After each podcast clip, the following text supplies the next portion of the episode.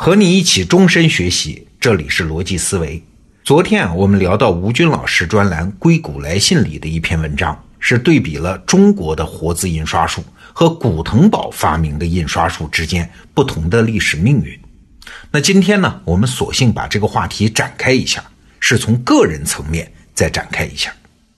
昨天我们说，一个发明最重要的不仅是发明家的灵光一现呢。更重要的呢是那些看不见的社会系统的支持。其实，在个人发展上也有一个类似的效应。看得见的是一个人表面上的能力，看不见的呢是他的隐秘能力。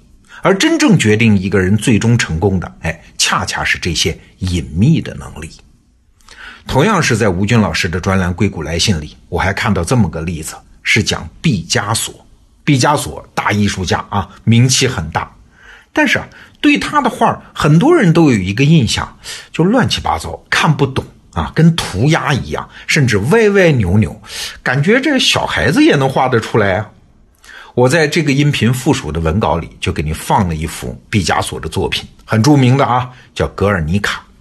这幅画被称为是二十世纪以来最伟大的艺术品，反正有人这么说啊，大家可以感受一下毕加索的画风。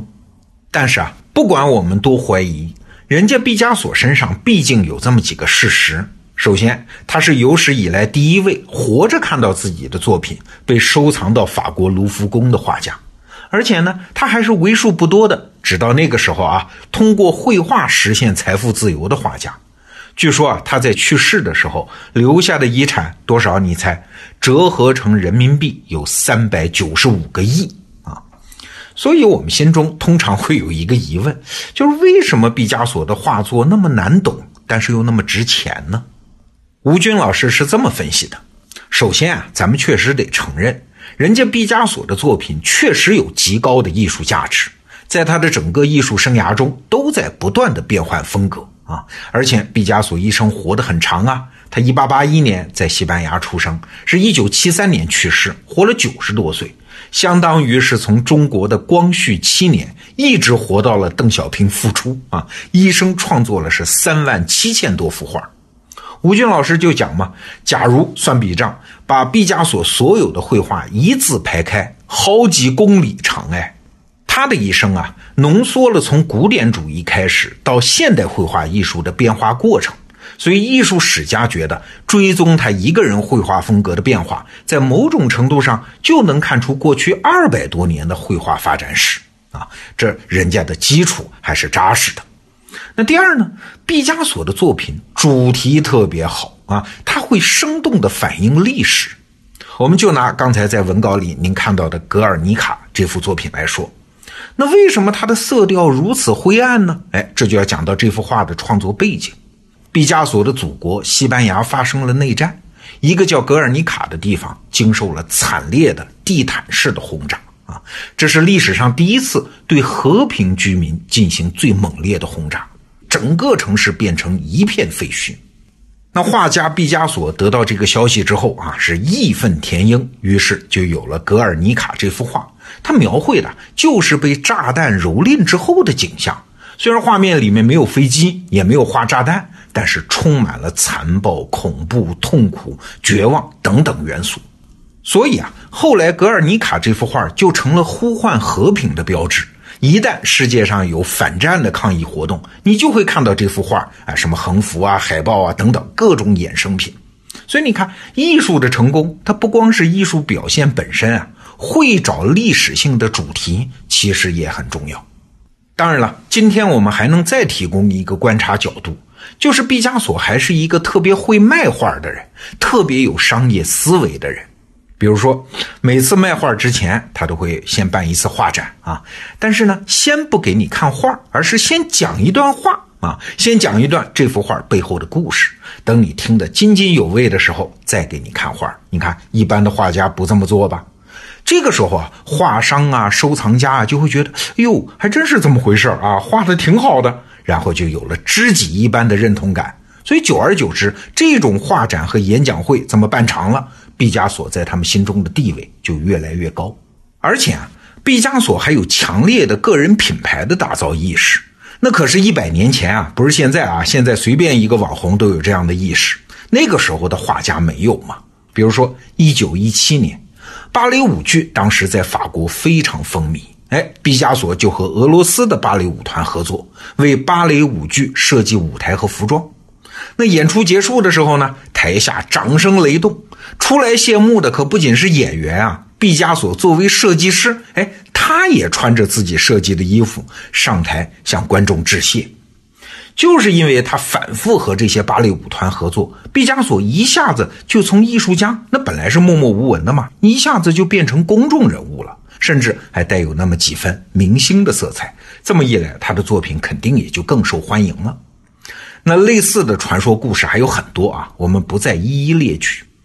通过上面的讲述啊，其实我们可以发现一个逻辑，就是对于毕加索这样的人来说，高超的绘画技法它只是个基础啊。当别的画家还在追求绘画技巧的时候，人家毕加索已经洞见到现实的痛点啊，历史的主题，而且把它融入到作品中。当别的画家还在考虑到现实的时候，毕加索已经在探索新的艺术风格。当别的画家找到新的风格的时候，人家毕加索已经开始运用他的商业思维，在打造自己牢固的资源和品牌。说到这儿。你有没有觉得毕加索有点像我们今天互联网公司里的产品经理？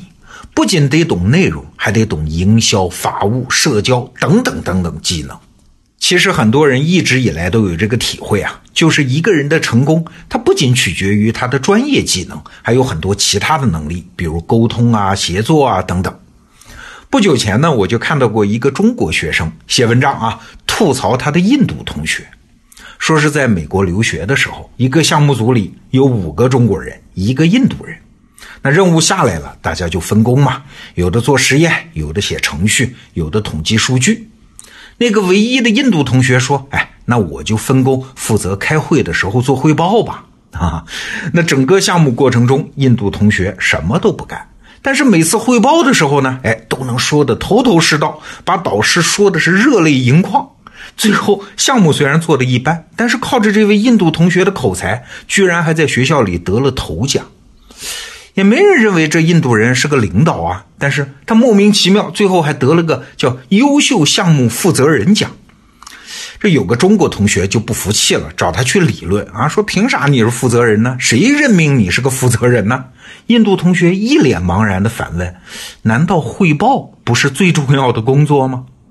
这篇文章作者的本意啊，是说印度人华而不实，但是我们也可以从另外一个角度来解读啊。能说能汇报，难道不是城市的一种隐秘技能吗？实际上，观察我们身边也发现啊，一个行业的红利，其实不见得是被这个行业的顶尖高手拿走的，通常是被这个行业里最能说、最会沟通的人拿走的。吴军老师在另外一篇文章里还说到这么个观点。说怎么区分一个人他是业余的还是专业的呢？其实并不是水平啊。我们就拿医生来说，顶级高手的医生并不见得能治好其他普通医生治不好的病。哎，最重要的是啥？是他水平发挥稳定。顶级高手医生的治疗效果是稳定的，是可以预期的。那个顶级的高尔夫球手也一样，不是说他每次都能打得比其他人好。而是他即使在失误的情况下，也能迅速冷静下来，然后再找到最佳的击球方式，把球能救回来。哎，这种心理素质就是他的隐秘技能。理解了这一点啊，我们就可以再次解读我们通常说的两句话啊。第一句话叫“怀才不遇”，为啥怀才不遇啊？往往不是领导有眼无珠啊，更可能是这个人缺乏那种隐秘技能。那第二句话呢？这几年很流行啊，叫“人人都是产品经理”。其实说的也是这个意思啊。每一个人都要对自己最终的产品和服务负最终的全面的责任。看得见的水平当然重要，那支持这个高水平的操作系统，也就是其他的隐秘技能更为重要。好，今天这个话题我们就聊到这儿。再次向你推荐吴军老师的专栏《硅谷来信》，这个专栏中的很多精彩内容。哎，也许就能帮你打造很多隐秘技能。好，明天见。